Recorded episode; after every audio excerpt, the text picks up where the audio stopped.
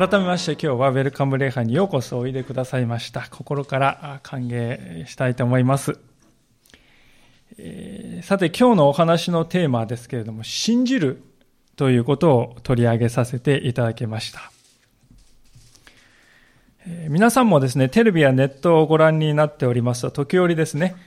誰それさんは教会に通うキリスト教の信者でとかですね、あるいは誰それさんは敬虔な信仰者で、などなどとですね、まあ、紹介される場面が、えー、記憶にあるのではないかと思います。で、そこで私たちはこの信者とか、信仰とかですね、そういう言葉を聞きますとですね、えー、どうでしょうか？これはもう固く信じきっている人なんだなとか、あるいは熱心に信じて宗教活動を怠らない人、まあそういう人のことなんだなと感じる。どこかこう、これは自分とはちょっと違う人種なんじゃないか。あるいは、自分はこのような人にはなれないよな、などとこう気遅れしたりする。そういうことはなかったかなと思うんですね。まあ、それというのも果たしてこの信じると言われることがどういうことなのか、何を意味しているのかということが、よくわからないというのが原因にあるのではないかと思います。信者とか信仰とか言うけれど一体何をすることなの？今日はですね、その素朴な疑問についていくつかのポイントに分けてご一緒に考えさせていただきたいと思っているわけであります。信じるってどういうこと？とこの疑問の解決する第一のポイントは何かと言いますと、それは信仰とは価値観であるということですね。ちょっといきなりあの小難しい言い方になってしまいましたけれども、信仰とは価値観であるという、この価値観というのはですね、要するに何を大切にするかという基準のことです。私たちはあまり意識することはないかもしれませんが、皆さんですね、自分なりのこの価値観に基づいて生きていると思います。例えば仕事ということがもう自分の価値観のトップにあるんだという方はですね、他のどんなことにもこう優先して仕事に打ち込もうとします。そして職場で認められようという、そのように考えるんですね。あるいは別の人は健康が私の価値観の中心ですという方もいらっしゃるかもしれません。健康を維持するために私は非常に気を使って努力を怠らないんですと。そういう方もいらっしゃるかもしれません。あるいはまた私にとっては友達が全てです。友達関係が大事です。いやいや私は家族ですよ。家族が価値観の中心です。私は実はお金なんです。私は趣味です。まあ、あるいはですね、私はこの正義というものがなされることが一番価値観として中心にあるんです。まあ、人によってね、ですから、この何に価値を置いて生きるかということは全く異なっているわけですね。そこで一旦この目を閉じて、目を転じて、今日の聖書箇所を見てみますと、このように書いてあるということがわかるわけですね。もう一度この37節、ヨハネ7章の37節と38節を読ませていただきますが、さて、祭りの終わりの大いなる日に、イエスは立ち上がり大きな声で言われた。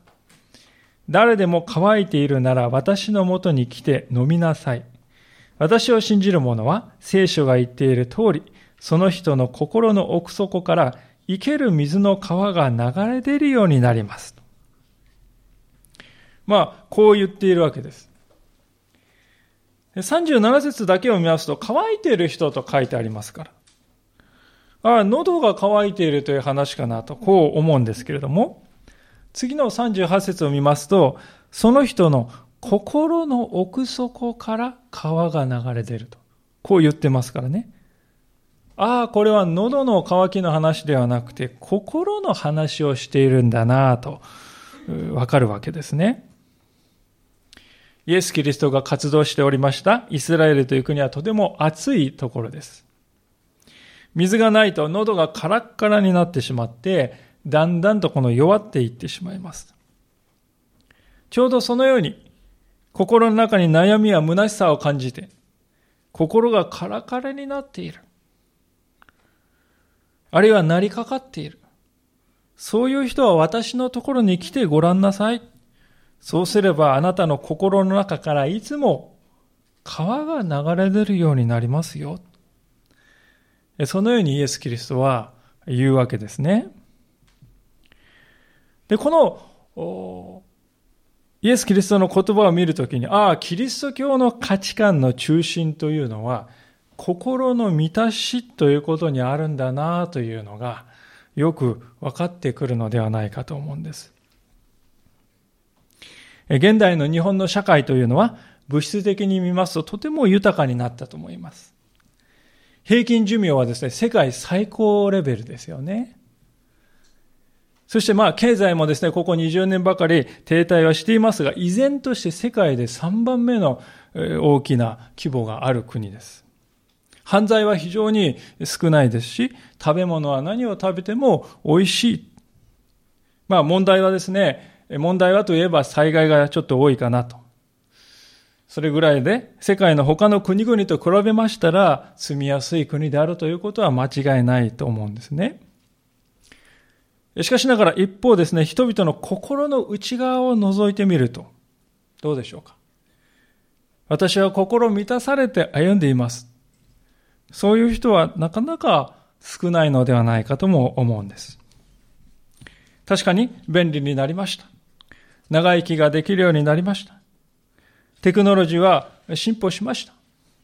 でも果たして心満たされ平安の中を私は歩んでいると言えるだろうか。多くの人がそのように感じているのではないかと思うんです。でそのことと関連してですね、えー、次のような話を以前読んだことがあるんですけれども、ちょっとご紹介いたしますけれども、こういう話ですね。ある日本人の大学教授がアメリカの刑務所で受刑者たちにインタビューをするという研究を行おうとしました。で、最初は刑務所にインタビューね、するわけですから、刑務所のこの中に入るんですけれども、人質にされる可能性が高いとして却下されたんだそうです。しかし、諦めないでお願いします、お願いしますと頼み続けたところ、問題が起きた時には射殺されても構わないという書類にサインして、サインするならいいと。それを条件に OK が出たそうですね。恐ろしい話です。よくやるなと思いますが。でもこの大学教授の方は、最終的にこの刑務所の中に入っていきまして、86人の方にですね、インタビューすることができたんだそうですね。で、その受刑者の人は大体武装強盗のですね、犯人が多かったわけです。しかし、印象的だったことがあると。それはどういうことかというと、あなたは何を最も恐れていますかという質問をしたところ、実に60%の人がですね、意味のない人生を恐れるというふうに答えたということなんですね。まあそういう境遇にある人ですからですね、貧困とかね、そういうことを恐れる人が多いんじゃないかと思ったら、そういう人は12%しかいなかった。一番多かったのは、意味のない人生を送ることだと。それを恐れる人が6割だったっていうんですね。さらに、えー、別のアンケートで、この家族がとても重要だと答えた人は実に100%だったっていうんですね。まあ、実際この教授は刑務所の中で真っ赤なコートを着た人と出会った、女性と出会ったそうですけども、彼女はですね、これから受刑者の息子に会ってくるのよと、嬉しそうに語ったっていうんですよね。まあ、日本では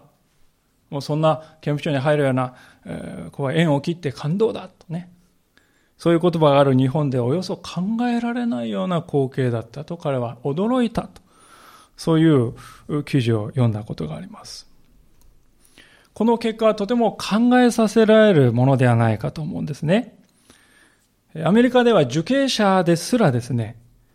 意味のない人生を一番恐れていると。そう答えたというんです。一方私たちこの日本の社会において人生の意味って何だろうかと考えながら生きている人が果たしてどの程度いるかなと思ったんですね。それほど多くはないのではないかとも感じたのです。じゃあこの違いは一体どこから来るのか私はそれはですね、ここでイエス・キリストがここで心の奥底からと言っているように、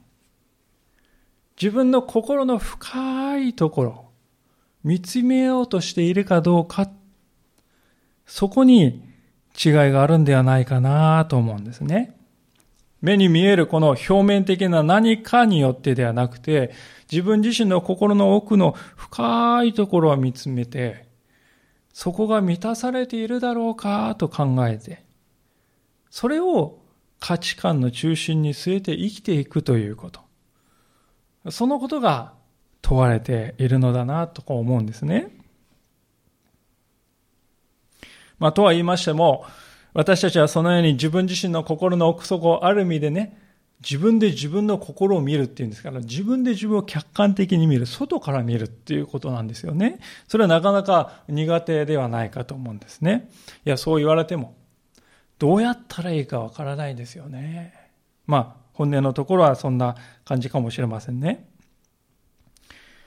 まあ、そこで最近ある方から聞いたお話をちょっとお分かちしたいと思うんですけれども、その方はですね、10代の頃からギターが大好きだったそうなんです。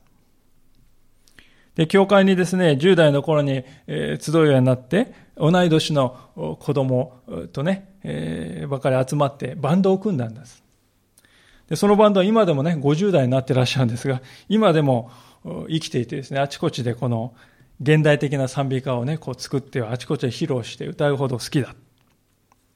で、この彼が愛用しているギターがあったんですよね。で、それはあの高校生の時にですね、必死でこのアルバイトして、えー、貯めたお金を全部はたいて買ったギターでした。で、それから30年、35年、えー、歳月が経ちまして、まあさすがにこう古びてきたなということで、別のメーカーのね、有名なギター、まあマーチンっていうですね、有名なギターがあって買い替えようと思ってたんだそうです。で、ところがですね、何気なくこの修理屋さん、ギター修理屋さんにこのね、店員さんとこう、お話ししていましたら、その店員さんこう言ったって言うんですね。いや、これは大変貴重なギターですよ。もうこれ、お客さん、日本には数本しかないですよ。数える方しかない。名品ですよ。これはね、ぜひ大切に扱ってくださいってお勧めしますよ。とこう言われたんだそうですね。それ以来、もう古びちゃったよなって思ってたのに。それ以来、そのギターを見る目が全く変わってしまったっていうんですよね。もうなんか、こう輝いて見えるっていうね。同じギターなんですよ。でも本当の価値っていうのは知ったらですね、もうなんかこう別のもののように見えてきたって言うんですよね。で、その時彼は思ったんです。あ、神様もこのように自分を見つめてくれているんだなって分かったそうですね。まあ、人間の目からすると滅びてね、こうなんかこう価値が下がっているように見える。わかる人が見ると、これは本当に貴重な素晴らしいものだ。私たちも自分自身の目で自分は冴えない。人からあんな風に言われてしまったと思うかもしれない。でも神様から見ると、あなたは素晴らしい効果で尊いものだと言ってくださる。まあそういうことをですね、学んだんだと。いう話を聞いたわけですね。で今ご紹介した話はですね、どんなことを私たちに教えてくれるかと言いますと、結局ですね、どういう価値観に立って人生を見つめるかでですね、その評価っていうのは全く違ったものになってきますよということなんです。私たちはともすると自分自身で自分を見つめてね、自分のこの理想と自分を比べて評価しますよね。あるいは横の人と自分を比べて、私はあの人のようではない。劣等感や不安を感じがちであります。しかし、そのようなところから離れて、神様の目線で自分自身を見るときに、全く違って見えてくるということがあるわけです。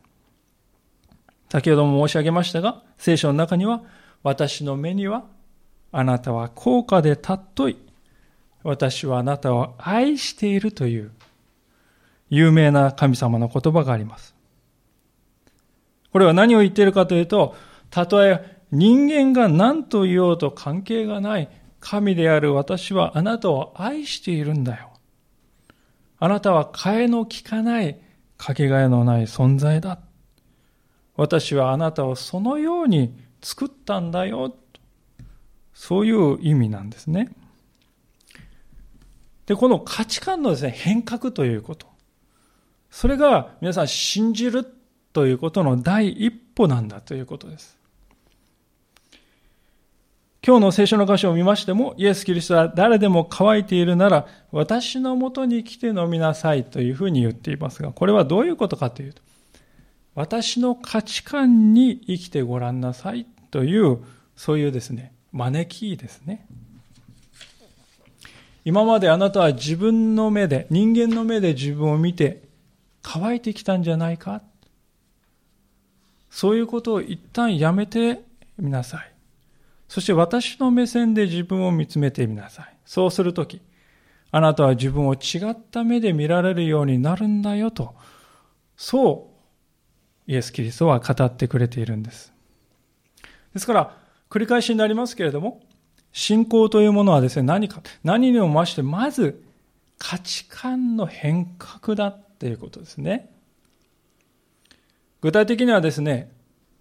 心の奥底を自分で満たそうとする。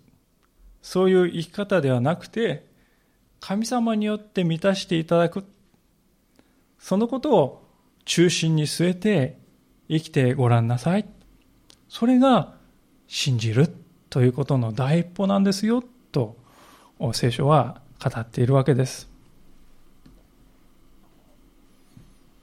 それでは第2のポイントに移りたいと思うんですけれども、第1のポイントは信仰とは価値観であると申し上げましたが、第2のポイントはですね、信仰とは結婚に似ているというお話です。信仰というものは結婚に似ているという、こういうことですね。何か、なんかこう、意外な奇抜な話をしようとしているのかなと思われるかもしれませんけれども、これは私が勝手にですね、考え出した、こう、思いついた話ではありませんで、聖書の中に実際にそのように書かれているのであります。聖書は神を信じるということは神と結婚するようなものなんだと、そういうふうに語っております。そこでですね、このことを考えるときに、まず皆さんに一つ質問をしてみたいと思うんですけれども、それは、皆さんは結婚において大切なものを3つ挙げてくださいと。そういうふうにこう頼まれたですね、えー、質問されたら何をあげられるでしょうか。結婚においてですね、大切なことを3つ挙げてください。ちょっと考えてみていただきたいですね。3つですよ。結婚において何が大切か。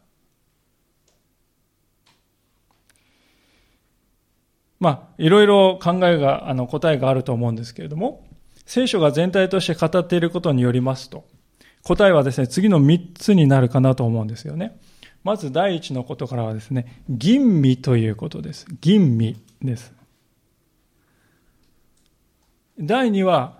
コミュニケーションですね。そして第3は、信頼です。吟味とコミュニケーションと、そして信頼。この3つの要素がですね、しっかり結び合わさると、その結婚は強固なものとなっていくと、この聖書は語っているように思います。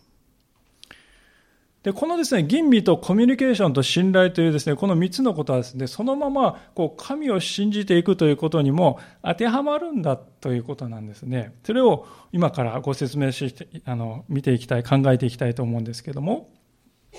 まず最初にこの吟味ということですけれども、皆さんはですね、結婚をお考えになったとき、あるいは考えるとき、私は相手は誰でもいいんですよという人はですね、いるでしょうかおそらくいないのではないかと思います。私は誰でもいいからとにかく結婚したい。そうではなくて、この人と結婚したい。あるいは、まあね、この人となら結婚してもいいかな。まあ、お互いにそういう思いを多少なりと持っていたので、あるいはいるので結婚するのだと思います。でそのためにはですね、相手を知り、相手を知り、信頼に足る人かどうかということを吟味するということが不可欠だと思います。知らないと判断のしようがないですよね。同じことが神様との関係においても言えるわけです。この日本の国では大半の人がどうでしょうか？自分はどの神様を信じるのかということを吟味しないまま、なんとなく信じて、なんとなく拝んでいるように思えてなりません。それはですね、なぜかなと考えてみたんですけど、おそらくですね、信じる対象よりも、自分が信心深いことをしている。その方が重要なんだ。そっちの方が重要なんだと考えているからではないでしょうか。信じる対象の相手のことよりも、自分が信心深い何かをしているかどうかが大事なんだと考えるんですね。まあ、つまり言ってみれば相手のことはまあ置いといて、そっちのけで何かしら宗教的なことをやったかどうか、それに、そこに関心があるということなんですね。で、これをですね、結婚生活に当てはめて考えてみますと、これほどトンチンカンなことをないのではないかなと思うんですね。皆さんがですね、パートナーからこう言われたらどうでしょうか？私はね、別にあなたじゃなくても誰でもいいんですよ。世間がね、夫婦だと見てくれてるんだったら私はそれでいいんですよとそういうふうに言われたらねどう感じるでしょうか？多分とても傷つくのではないかと思いますあなたじゃなくたって誰でもいいんです私は夫婦っぽいことをね世間から夫婦っぽいと認められればそれでいいんですと言われたら傷つくと思うんですしかしどうでしょうか？これと同じことを多くの人が神様に対しては行っているのではないかと思いますどの神を信じるか、それは問題ではないですよ。重要なのはそれっぽく拝んだかどうかですよ。やることをやったかどうかですよ。まあ、そう考えることによって、これを、そんなようなことを行っているということですね。ですから、私はですね、今日皆さんにぜひともお伝えしたいことがありますが、それはですね、信じること、それ自体に力があるのではないということです。信心深いということが大事なのではないのです。大事なのは誰を信じるか。相手が大事だということです。それは結婚において相手は誰でもいいです。夫婦っぽいことをすればね、結婚はうまくいくんですよと、そう考えるのは、これはね、愚かですよ。同じことですね。結婚にした二人にとって大切なことは、私にとってはあなたでなくてはならないというそういう言葉です。誰でもいいんじゃありません。私はあなたを信頼します。あなたと共に歩みたいのです。この言葉が大切なのであります。イエス・キリストも同じことを私たちに言っておられるのではないでしょうか。今日の箇所で私のもとに来て飲みなさいと言われました。彼はですね、あなた方、相手は誰でもいいんですよ。どんな宗教でもいいんですよ。信じる心が大事なんですからね。どれでも好きな宗教を選びなさい。そうすればね、生き生きと生きられますよと言ったかというと、そうではなかったんですね。私のもとに来てほしいんだ。そういうふうに言われているわけです。これは皆さん、プロポーズの言葉にも似ているんじゃないでしょうか。私のもとに来てほしいんだ。私と共に歩んでほしいんだ。ってイエス様はね、皆さんにおっしゃっているわけです。プロポーズの言葉に近い。いや、実際そうなんじゃないか。神様はあなたを愛しておられます。あなたです。そしてあなたにも私を愛してほしいんだと願っているのです。そのために私のことを知ってほしいんだと神様は言う。私があなたをどれほど愛しているかということを知ってほしいんだ。そう思って神様が書かれたのがこの聖書という書物です。この聖書を通して私たちはイエス・キリストの愛を知って、キリストという方がどういうお方かということを知って、そして吟味することができるんだ。ここからこの神様を、神を信じる、まあ、神との結婚ということが始まっていくのだということなんですね。まあ、そういうわけで、よく吟味してこの二人の関係がスタートしますと、この結婚において次に大事なことは何かと言いますと、2番目に挙げたことですが、できるだけコミュニケーションとすることですね。まあ、手前味噌の話で大変恐縮ではありますけれども、私がですね、本当に懐かしく思い出すことは、まあ、私たち夫婦がですね、結婚する前に、デートをした時のことでありますけれども、その時はですね、えー、ただひたすら語り合うということを中心に据えました。まあ、デートっていうとどこに行くとかね、どこに何食べるとかですね、えー、何するとか、まあそういう、そういう、するっていうことがとてもね、えー、中心にこうなる、なりがちなんですけど、そういうことはまあ二の次にしましょう。とにかく会話するということを心がけましょうと。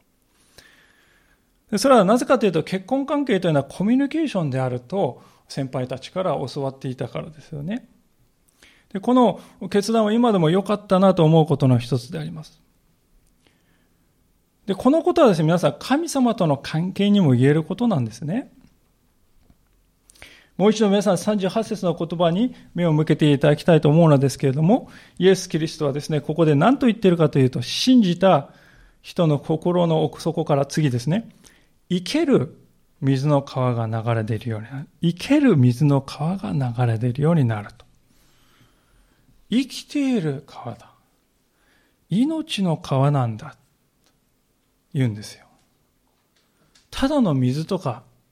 物質じゃなくて生きている命がある川だって言うんですね。で生きているということはそこは当然ですね、人格的な交流があるということです。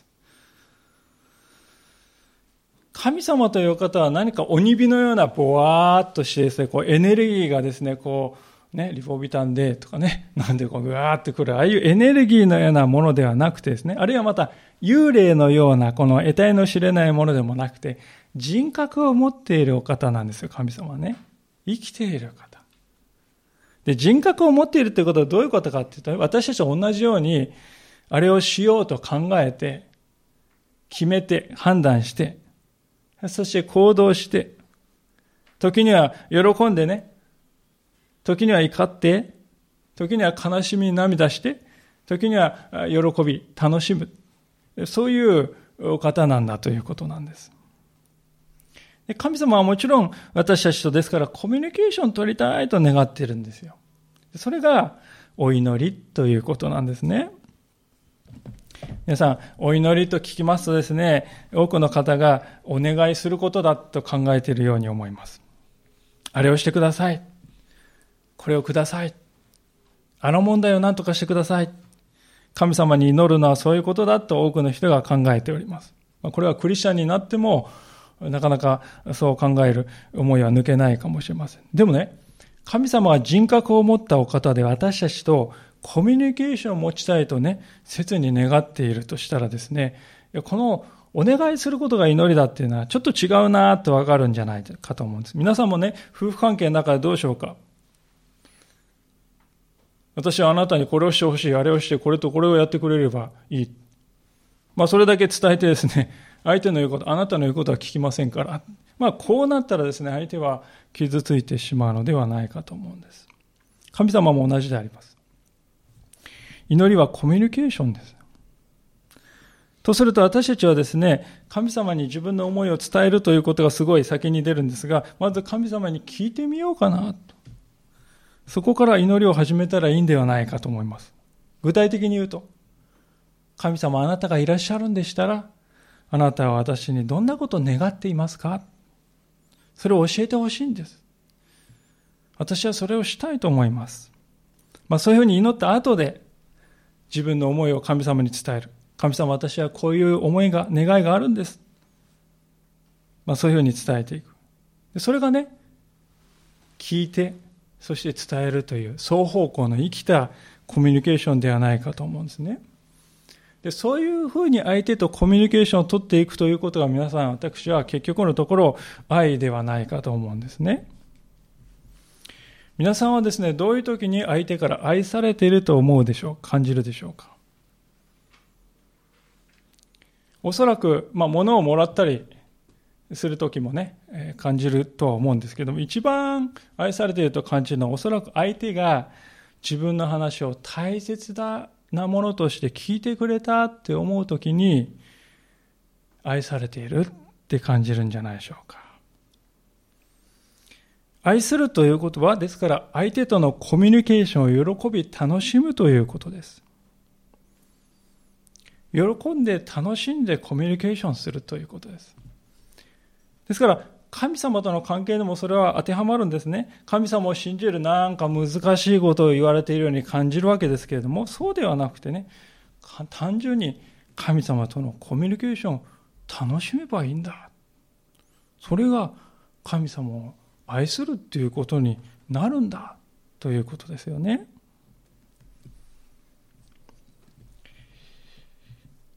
そういうわけで、これまでこの信仰は結婚に似ているというこの第二のポイントから、この結婚において大切なものとして、吟味とコミュニケーションということを挙げてお話してきましたけれども、もう一つ大切なものがありますけれども、それはですね、何かというと、信頼ということですね。先日ある方からですね、こんなお話を聞いたのですけれども、その方はですね、数十年間ですね、股関節の痛みにですね、悩まされてきたんですね。もうだんだんとこの関節の痛みがですね、激しくなってね、まあ、軟骨がこう全部擦り切れて、直接骨が当たるような状態だったそうです。女性の方ですけれども、もう歩くにも杖をつかないといけないぐらい痛くて、痛くて痛くてもう大変だったそうです。で、子育ても一段落したので、股関節を人工関節に変える手術を受ける。思い切って受けようと。受けることにしたのです。で、手術は無事にですね、成功しまして、リハビリもですね、本当にこう、医者も驚くぐらい精を出した彼女はですね、えー、嘘のように痛みが消えたこの股関節で大喜びだったそうです。でお医者さんもその彼女に対して、もう大丈夫ですよ。何をしてもいいんですよ。とね、太鼓判を押してくれたそうです。何してもいいと。それを聞いてですね、もともと活動的だった方なんですね。まあ、私もよく知っている方なので、本当に 活動的な方だってよくわかるんですけど、この方はですね、もう今まで10年、20年、これもできなかった、あれもできなかった、あれも、あんなこともしたかったなって、全どんどんどん湧いてきてですね、ああしよう、こうしよう、こうしようって言ってですね、いろいろこう喜んで考えを巡らしていたんだそうです。ところがある日ですね、その同じドクターから同じ時期に手術を受けた人がですね、病院でばったり会った。その方は浮かない顔をしていたんだそうです。調子はどう？ってこう聞いたら、右足にね、違和感があるの。あ、そう。ドクターは何と言っているのそれはね、気のせいだよって言われ、気のせいですよって言われた。医学的には何も問題がない。それなら大丈夫じゃないスポーツでも何でもやったらいいのよ。そういうふうに言ったところですね、その人は、そんなこと怖くてできない。転んだらどうしようかと思ったら、電車にも乗れなくなって。そう言ったそうですよね。この話はですね、本当にこの相手を信頼するということの大切さを物語っていると思うんですよ。お二人は同じドクターから手術を受けて同じ関節を入れられたのです。治療の結果もほぼ同じはずでした。しかし一方の人は、このドクターの言葉を信じて積極的に何でもやっていこうと考えたのですが、もう一方の人はその言葉が信じられないんです。代わりに信じているのは自分の感覚の方を信じているんですね。それで恐れに心が囚われてしまった。ですから、どんなにいいものをですね、いただいたとしても、それを信じることができなかったら、それはその人の生き方には力を与えることができないのだということです。結婚生活においても同じでしょう。相手がどんなに素晴らしいことをしてくれたとしても、その相手の人格を信頼していなければ、心は冷えたままになってしまうんですね。神様との関係も同じでありましょう。今日の箇所でイエス・キリストは、私を信じる者は、その人の心の奥底から生ける水の川が流れ出るようになるとこう約束してくださってますね。この話を聞いたときにですね、反応の仕方はですね、二通りあると思うんですよ。そんなバカな話があるか。そういうふうにこう退けるか。あるいはまた、そうは言っても実際の私生活を見るとね、全然そんな気がしないんですよ、とね、自分のこの気、感覚ということを優先し続ける、そういう生き方。もしそういうふうに生きるのならば、このイエス・キリストの言葉は私たちの人生に何の力も発揮しないと思います。一方で、このイエス・キリストの言葉はですね、素直に受け取ってみる。そうか。まだわからないけれど、でもそう言ってくださるのなら一つ、信じてみようじゃないか。そう受け入れた人は実際に人生がですね、そんな劇的にね、昨日と今日で別人になるというわけじゃないかもしれない。でも、少しずつ少しずつ変えられていくなということを体験することになるわけですよね。まあ、過去に私もその中の一人であります。私は15歳の時にイエス・キリストを信じる決心をいたしました。まあ、以来30年近くになるんですけれども、その中で教えられてきたことがあるんですが、それは結局は信仰というのは信頼であるということなんですね。私たちは信仰と聞きますとですね、信心深いかどうかとか、熱心であるかどうか、そういうことがね、要求されてんだと勘違いするんですけど、でもそうじゃない。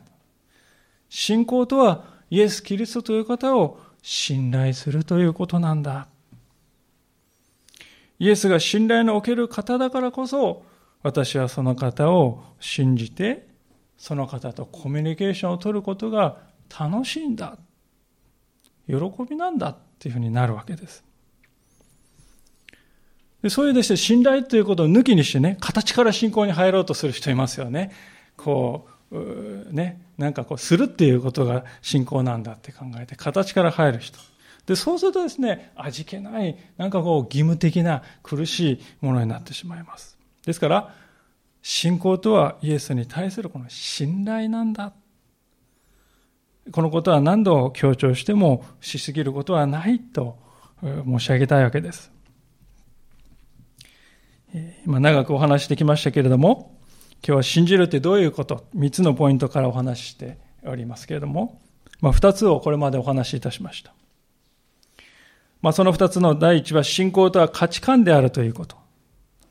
第二は信仰とは結婚にも似ているということ。そして最後の三番目はこれ短くお話ししたいと思いますけれども、えー、それは信仰とは意志であるということですね。意志である。先ほど股関節の手術を受けた方の話をしましたけれどもですね、彼女はこの病院で出会った人はですね、ドクターの言葉が信じられなかったので一歩踏み出せなかったと申し上げました。私はこの話にはもう一つ重要なポイントがですね、隠されているなと思っています。それはですね、この病院で出会った人はですね、実際に行動して確かめてみるということをしなかったということなんです。違和感がある？だから歩けない？そういうふうにこの人は決めてしまいました。でも別の道もあったと思うんですね。違和感がある？